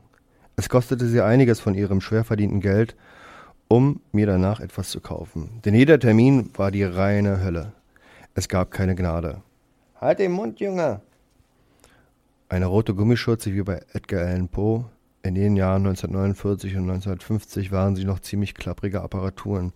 Riemengetriebene, riemengetriebene Bohrer und Folterbankgurte, die einen an den Stuhl fesselten. Der Zahnarzt war auch in der Armee gewesen. Das hatte meine Zähne ruiniert. Meine Angst vor dem Zahnarzt zeitigte bis Mitte der 70er sichtbare Folgen. Ein Mund voll schwarzer Zähne. Lachgas war teuer, also bekam man nur einen Hauch davon. Außerdem kassierten sie für eine Extraktion mehr als für eine Füllung, also alles raus. Sie rissen die Zähne einfach raus mit dem wenigsten Hauch von Gas. Und mittendrin wachte man auf, sah den roten Gummischlauch und die Maske und glaubte, man wäre ein Bomberpilot, nur dass man keinen Bomber hatte. Die rote Gummimaske und der Mann beugten sich überein wie Lawrence Oliver in The Marathon Man. Das war das einzige Mal, dass ich den Teufel so sah, wie ich ihn mir vorstellte. Ich träumte von ihm und seinem Dreizack und wie er sich schlapp lacht. Und dann wache ich auf und er sagt, Hör auf zu flennen, Junge, das waren noch nur 20, da warten noch andere 20 draußen. Und was sprang für mich dabei raus? Ein billiges Spielzeug, eine Plastikknarre.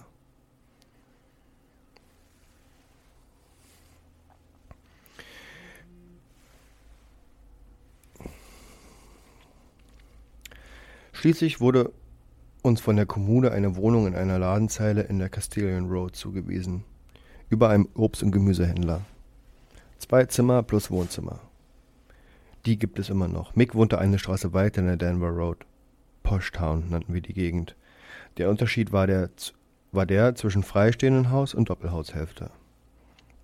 Mit dem Fahrrad waren es fünf Minuten in Startford Heat. Und meine nächste Schule war nur zwei Straßen entfernt, die Wentworth Primary School, auf die Mick und ich zusammen gingen. Vor gar nicht allzu langer Zeit war ich mal wieder dort, um ein bisschen Dartford-Luft zu schnuppern. In der Castilian Road hatte sich nicht viel verändert. Der Obst- und Gemüsehändler ist jetzt ein Blumenladen namens Darling Buds of Kent. Dessen Besitzer fast im gleichen Augenblick, als ich den Gehweg betrat, mit einem gerahmten Foto aus seinem Laden geschossen kam und mich um ein Autogramm bat. Er schien mich praktisch erwartet zu haben, hatte das Foto griffbereit und war nicht mindestens überrascht, genauso, als käme ich einmal die Woche vorbei. Dabei war ich seit 35 Jahren nicht mehr hier gewesen. Auf dem Weg hoch zu unserer alten Wohnung erinnerte mich, mich genau an die Anzahl der Treppenstufen. Zum ersten Mal seit 50 Jahren betrat ich mein altes Zimmer in dem Haus, das jetzt der Blumenhändler bewohnte. Ein winziges Zimmer, völlig unverändert und gegenüber auf der anderen Seite des ein Meter breiten Ganges das ebenso winzige Zimmer von Bert und Doris. Das hatte ich von 1949, da hatte ich von 1949 bis 1952 gelebt. Auf der anderen Straßenseite befanden sich der Koop und der Metzger. Dort hatte mich damals der Hund gebissen.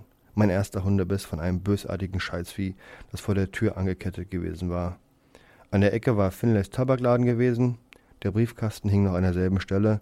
Davor auf dem Ashen Drive hatte eine Bombe ein riesiges großes Loch gerissen, von dem jetzt natürlich nichts mehr zu sehen war. Nebenan hatte Mr. Statman gewohnt. Er hatte einen Fernseher und immer die Vorhänge offen gelassen, damit wir Kinder mitschauen konnten. Meine schlimmste, schmerzlichste Erinnerung wurde wieder lebendig, als ich in dem kleinen Garten hinter unserem Haus stand. Der Tag mit den verfaulten Tomaten. Mir sind einige üble, üble Sachen zugestoßen, aber jener Tag ist mir bis heute einer der schlimmsten meines Lebens geblieben. Der Gemüsehändler stapelte hinten im Garten immer seine alten Obstkisten, und ein Freund und ich stolperten eines Tages über die vergammelten Tomaten. Wir zermanschten alle, wie sie da waren. Dann lieferten wir uns eine Schlacht mit den matschigen Tomaten und sauten den ganzen Garten ein. Die Fenster, die Mauern und uns selbst. Wir bombardierten uns nach allen Regeln der Kunst. Nimm das, du Saukerl! Und schon klatschten einem eine faulige Tomate ins Gesicht. Als ich später zurück nach Hause ging, jagte mir meine Mom eine Höllenschreck ein. Ich habe die Polizei gerufen. Wieso das denn? Die holen dich ab, du bist ja völlig außer Rand und Band. Ich brach zusammen. In einer Viertelstunde sind die da und bringen dich ins Heim. Ich hätte mir fast in die Hosen geschissen. Ich war sechs oder sieben. Oh, Mom!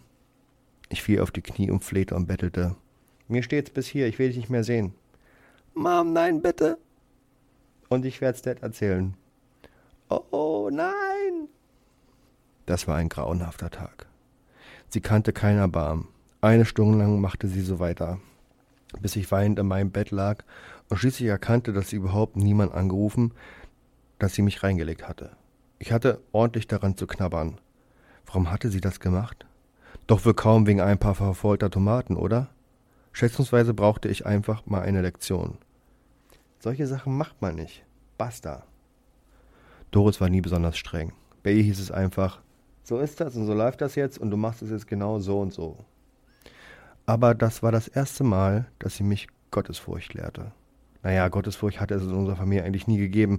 Keiner in unserer Familie war jemals, hatte jemals was mit organisierter Religion zu tun. Kein einziger. Ich hatte einen Großvater und eine Großmutter, die waren glühende Sozialisten. Kirche, das war etwas, dem man aus dem Weg ging. Kein interessierte, was Jesus Christus zu sagen hatte. Andererseits behauptete aber auch keiner, es gebe kein Gott oder irgendwas in der Richtung. Es hieß halt einfach, halte dich von Organisationen fern, Priester waren höchst verdächtig. Wenn man einen Schwarzrock sah, laut, lautete die Devise, geh auf die andere Straßenseite und pass mir auf die Katholiken auf, die sind noch zwielichtiger. In meiner Familie hatten sie einfach keine Zeit dafür, Gott sei Dank, denn sonst wären die Sonntage noch langweiliger gewesen, als sie es ohnehin schon waren. Wir gingen nie in die Kirche, wir wussten nicht mal, wo sie war. Ich war mit meiner Frau Patty in Dartford, die noch nie dort gewesen war. Als Führerin fungierte meine Tochter Angela, die wie ich in Dartford geboren und ebenfalls von Doris aufgezogen worden war. Wir standen in der Castilian Road vor unserem alten Haus, als nebenan aus dem Unisex-Friseurladen namens Highlights in den höchstens drei Kunden reinpassten ein Schwarm von etwa 15 Friseurgehilfinnen quoll, die mir von Alter und Typ sehr vertraut vorkamen. Wäre schön gewesen, wenn es den Laden schon gegeben hätte, als ich noch in dieser Gegend war. Unisex-Salon. Was wohl der Gemüsehändler dazu gesagt hätte? In den nächsten paar Minuten entspann sich jedenfalls eine Unterhaltung, die ich so oder so ähnlich schon oft geführt hatte. Irgendwas an dem Mädchen war typisch Dartford. Sie waren entspannt, sie hielten zusammen, fast wie Mädchen vom Dorf, in dem Sinn, dass sie Teil einer kleinen Gemeinde waren. Immer noch strahlten sie ein Gefühl von Nähe und Wärme aus. In den Castilian Road Zeiten hatte ich ein paar Freundinnen, wenn auch rein platonisch. Ich werde nie die eine vergessen, die mir einen Kuss gegeben hat. Wir waren circa sechs oder sieben Jahre alt. But keep it dark. Den Song habe ich noch nicht geschrieben. Mädchen sind einem immer meilenweit voraus. Keep it dark. Das war die erste Freundin-Geschichte, aber Mädchen als gute Kumpel hatte ich in meiner Kindheit viele. Meine Cousine Kay und ich waren ein paar Jahre lang richtig gute Freunde gewesen. Jetzt fuhren Patty, Angela und ich am Heater Drive vorbei, nicht weit entfernt von der Heide. Heater Drive war eine vornehme Gegend. Hier wohnte Deborah. Mit elf oder zwölf Jahren war ich total besessen von ihr. Ich stand immer unten auf der Straße und spähte zu ihrem Fenster hoch wie ein Dieb in der Nacht. Die Heide war mit dem Fahrrad fünf Minuten entfernt. Dartford war nicht groß. Aus der Stadt und aus dem Sinn, nach ein paar Minuten tauchte man in Gestrüpp und Wald ein, wie in einem mittelalterlichen Hain. Dort konnten wir unser Können auf dem Rad erproben. Die Glory Bumps. Wir schossen unter den niedrigen Bäumen über die Hügel und tiefen Krater, bis es uns hinhaute. Glory Bumps, was für ein fantastischer Name. Ich habe viele Bucke getestet seitdem, aber nie mehr so große. Wir haben uns oft die ganzen Wochenenden hier lang herumgetrieben. Wenn man sich an jeden Tag in Dartford nach Westen wandte, und vielleicht ist es heute noch so, sah man die Stadt London. Aber wenn man nach Osten und Süden blickte, hatte man nur weites Land vor sich. Man war sich bewusst, dass man sich am äußersten Rand befindet. Dartford war damals per Peripherie, Vorstadt. Es hätte und hat auch heute noch seinen eigenen Charakter. Es fühlt sich nicht an wie ein Teil von London. Man fühlte sich nicht als Londoner. Ich kann mich nicht daran erinnern, dass in meiner Kindheit die Leute in Dartford irgendeine Art von Lokalstolz besaßen. Es war ein Ort, von dem man weg wollte. Ich hatte also keine Heimatgefühle, als ich mit Patty und Angela zu Besuch war, mit einer Ausnahme, beim Geruch der Heide. Er rief mehr Erinnerungen in mir wach als alles andere. In Sussex, wo ich lebe, liebe ich die Luft über alles, aber den einzigartigen Dartford Heat Geruch, eine Mischung aus Ginster und Heidekraut, gibt es sonst nirgends. Die Glory Bumps habe ich auch nicht mehr gefunden. Entweder waren sie überwuchert oder sie waren nicht so groß, wie ich sie in Erinnerung hatte, aber beim Spaziergang durch das Farngestrüpp fühlte ich mich doch irgendwie zurückversetzt. Das London meiner Kindheit bestand für mich aus Pferdescheiße und Kohlenrauch. In den ersten fünf oder sechs Jahren nach dem Krieg gab es mehr Pferdefuhrwerke in London als nach dem Ersten Weltkrieg. Diese beißende Duftmischung vermisse ich wirklich. Es war wie eine Art Bett, in das man sich hineinschmiegte, sensorisch gesprochen. Vielleicht sollte ich diesen Duft vermarkten für die älteren Semester. Wisst ihr noch, dieser Mief?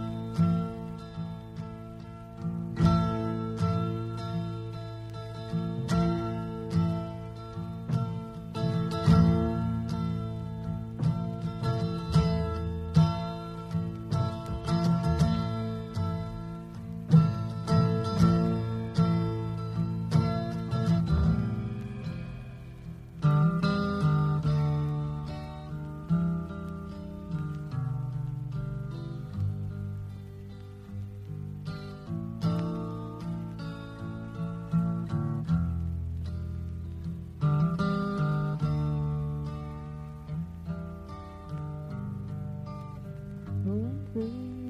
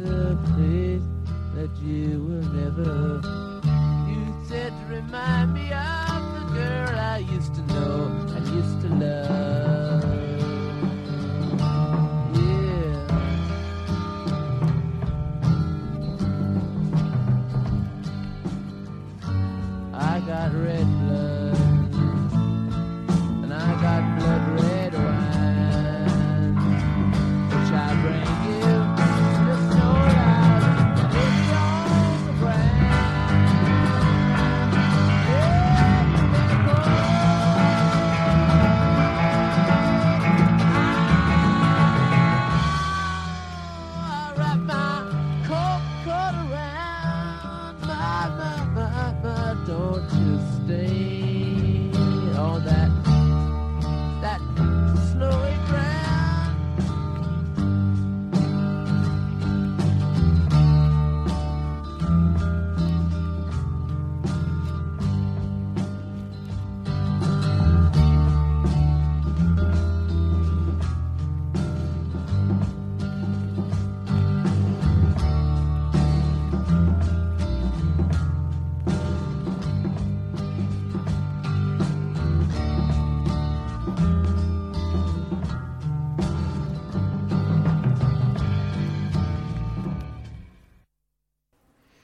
London hat sich für mich nicht sehr verändert. Abgesehen von dem Geruch und der Tatsache, dass man jetzt die Pracht mancher Gebäude auch wirklich sehen kann. Dieses Natural History Museum zum Beispiel, ganz ohne Ruß auf den blauen Fliesen. Kein Vergleich zu damals und noch etwas ist anders. In früheren Zeiten hatte man die Straße für sich. Auf Fotos von der Chichester Street aus dem vergangenen Jahrhundert sieht man nur ballspielende Jungs, das eine oder andere Pferdegespann. Wenn ein Fuhrwerk die Straße herunterkam, dann trat man einfach kurz zur Seite. In meiner Kindheit herrschte im Winter fast immer dichter Nebel. Wenn man zwei oder drei Meilen nach Hause zu gehen hatte, dann wiesen einem die Hunde den Weg. Manchmal war der Nebel so dicht, dass man nichts sehen konnte. Plötzlich tauchte der alte Dodger mit seinem Fleck ums Auge auf, begleitete einen ein Stück und dann übernahm irgendein Labrador. Auf der Straße waren Tiere unterwegs und auch das gibt's nicht mehr. Ohne die Hilfe meiner vierbeinigen Freunde hätte ich mich als Kind garantiert verirrt und wäre irgendwo gestorben. Als ich neun war, bekamen wir von der Gemeinde ein Haus in Temple Hill zugewiesen. Das war Ödland. In der Castilian Road hatte ich mich viel wohler gefühlt. Aber für Doris war es ein ganz großer Glücksfall. Und dieser ganze Sch Wir haben ein eigenes Haus. Und dieser ganze Scheiß. Wir schafften unseren Arsch also auf die andere Straßenseite, auf die andere Seite der Stadt. Natürlich herrschte in den ersten Nachkriegsjahren eine ernste Wohnungsnot. Viele Leute in Dartford lebten in Baracken in der Princess Road. Charlie Watts zum Beispiel wohnte immer noch in so einer alten Baracke, als ich ihn 1962 kennenlernte. Ein ziemlich großer Teil der Bevölkerung schlug in diesen asbestverseuchten Blechdachhäuschen Wurzeln und pflegte sie mit Hingabe. Viel konnte die britische Regierung nach Kriegsende nicht tun, außer in dem Chaos, in dem wir lebten, Ordnung zu schaffen. Klar, dass sie ihre Bemühungen glorifizierte. Die Straßen der neuen Siedlung benannten die Mächtigen nach sich selbst. Nach Größen aus der Labour Party, vergangenen wie aktuellen. Letzteres vielleicht etwas voreilig, da diese nur sechs Jahre am Ruder blieb. Sie betrachteten sich selbst als Helden der Arbeiterklasse, und einer dieser kämpferischen Parteisoldaten war mein eigener Großvater, Ernie Richards, der zusammen mit meiner Großmutter Elisa zu den Begründern der Labour Party im Walthamstow gehörte. Die Siedlung war im Oktober 1947 von Clement Attlee, erster Premierminister nach dem Krieg, Freund von Ernie und Namensgeber einer der Straßen, eingeweiht worden. Seine Rede wurde für den Rundfunk aufgezeichnet. Wir wollen, dass die Menschen Häuser haben, in denen sie gern leben, wo sie glücklich sind und eine Gemeinschaft bilden können, wo sie ein soziales Gemeindeleben führen können. Die Menschen von Dartford haben etwas geschaffen, das als Beispiel dienen wird. Nein, schön war es da wirklich nicht, sagte Doris immer. Es war rau. Heute ist es noch wesentlich rauer. Teile von Temple Hill sind inzwischen No-Go-Areas, eine Jugendgegend-Hölle. Die Bauarbeiten waren noch im vollen Gange, als wir einzogen. An der Ecke stank ein Bauwagen, nirgendwo Bäume, Herrscharen von Ratten. Es sah aus wie in einer Mondlandschaft. Obwohl es nur zehn Minuten von dem Dartford entfernt war, das ich kannte, hatte ich damals eine Zeit lang das Gefühl, als hätte man mich in eine fremde Galaxie verfrachtet. Dementsprechend kannte ich mindestens ein Jahr lang niemanden aus der Nachbarschaft. Aber Mom und Dad liebten das Haus. Mir blieb also nur das Maul zu halten. Für eine Doppelhaushälfte war es okay. Es war neu und ordentlich gebaut. Aber es gehörte nicht uns. Ich fand, dass wir etwas Besseres verdienten. Und das verbitterte mich. In meinem Kopf waren wir eine Adelsfamilie im Exil. Ganz schön blasiert. Manchmal verachtete ich meine Eltern dafür, dass sie ihr Schicksal einfach so hinnahmen. Natürlich hatte ich keinen Schimmer, was sie alles hatten durchmachen müssen. Mick und ich kannten uns nur deshalb, weil wir so nah beieinander wohnten. Nur ein paar Türen voneinander entfernt, mit der Schule dazwischen. Doch dann, als wir von der Schule wegzogen, hockte ich plötzlich auf der anderen Seite der Gleise. Man trifft sich nicht mehr, man ist einfach weg. Mick war von der Denver Road nach Wilmington gezogen, einem sehr feinen Vorort von Dartford, während ich ganz am anderen Ende festsaß, eben jenseits der Gleise. Die Bahngleise verliefen buchstäblich mitten durchs Stadtzentrum. Temple Hill. Der Name war ein bisschen pompös. Einen Tempel habe ich in der Zeit, in der wir da wohnten, nie zu Gesicht bekommen. Aber der Hügel war für ein Kind wirklich eine Sensation. Er war sehr steil. Es ist erstaunlich, was man als Kind mit einem Hügel alles anfangen kann, wenn man gewillt ist, sein Leben und seine Knochen zu riskieren. Ich weiß noch, wie ich immer mein Buffalo Bill Wildwest Jahrbuch quer auf einem Rollschuh legte, mich draufsetzte und dann, die, dann den Tempel herunterrauste. Pech, wenn mir irgendwas in die Quere kam, denn die Dinger hatten keine Bremsen. Unten am Hügel musste ich über eine Straße, was bedeutete, ich spielte russische Roulette mit den Autos. So viele Autos kamen damals gar nicht allerdings vorbei. Trotzdem, heute kann ich mir diese haarsträubenden Sturzfahrten gar nicht mehr vorstellen. Ich saß höchstens fünf Zentimeter über dem Boden und diese Lady mit dem Kinderwagen hätte ohne die Hilfe Gottes alt ausgesehen. Ich schrie, aufpassen aus dem Weg! Ich bin nie schlapp geworden. Damals kam man wirklich mit den unglaublichsten Sachen durch.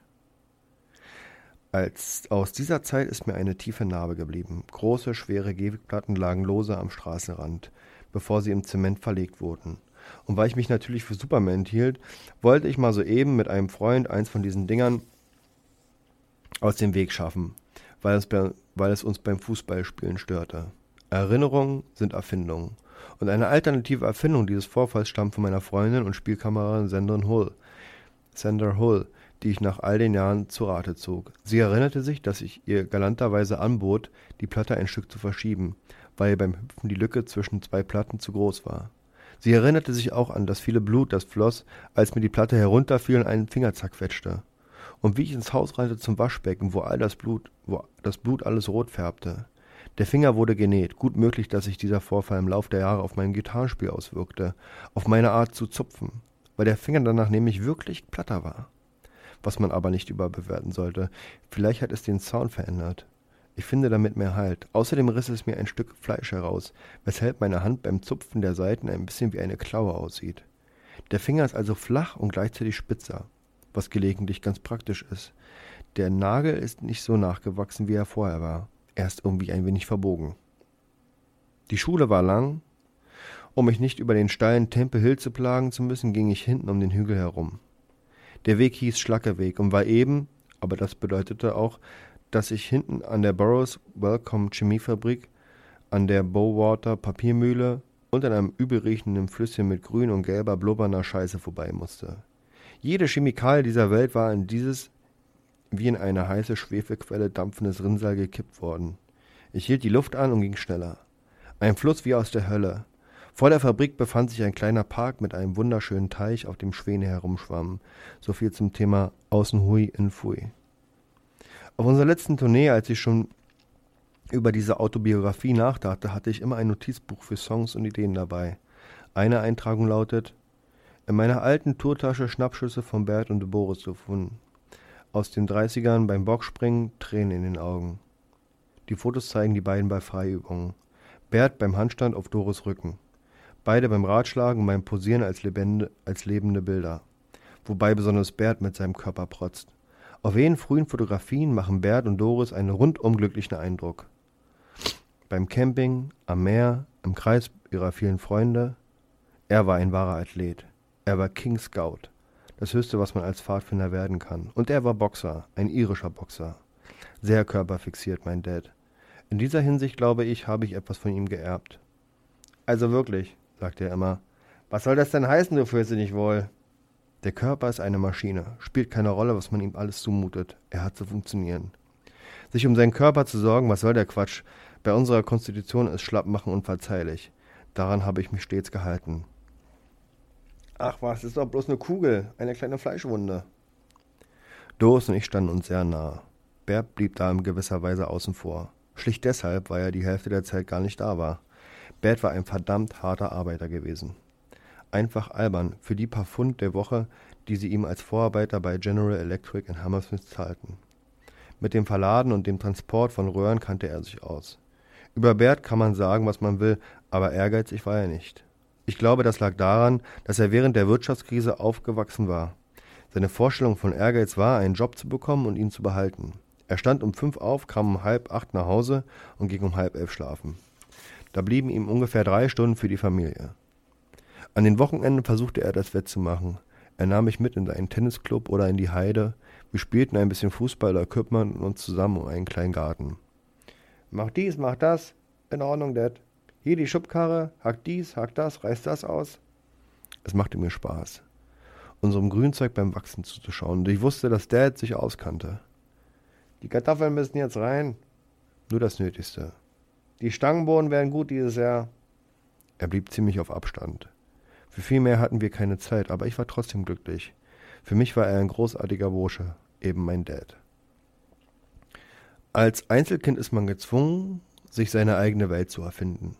Du lebst mit zwei Erwachsenen zusammen. Einen Teil deiner Kindheit bekommst du also fast ausschließlich Erwachsenengespräche zu hören. Und während ich mir die Unterhaltung über Versicherungen und Mieten anhöre, hatte ich niemanden, der mir zuhörte. Aber das ist bei jedem Einzelkind so. Keine Brüder oder Schwestern, die man sich schnappen könnte. Also geht man raus und sucht sich Freunde. Nur dass die Zeit zum Spielen beim Sonnenuntergang vorbei ist. Es lebten noch keine Cousins oder Cousinen in der Nähe, obwohl unsere Familie wirklich weitläufig war. Die Frage ist, wen sucht man sich als Freund und wie findet man ihn überhaupt? Ein sehr wichtiger und lebenswichtiger Aspekt für einen Jungen. Please, doctor, I'm damaged. There's a pain where there once was a heart. It's sleeping, it's fading. Can't you please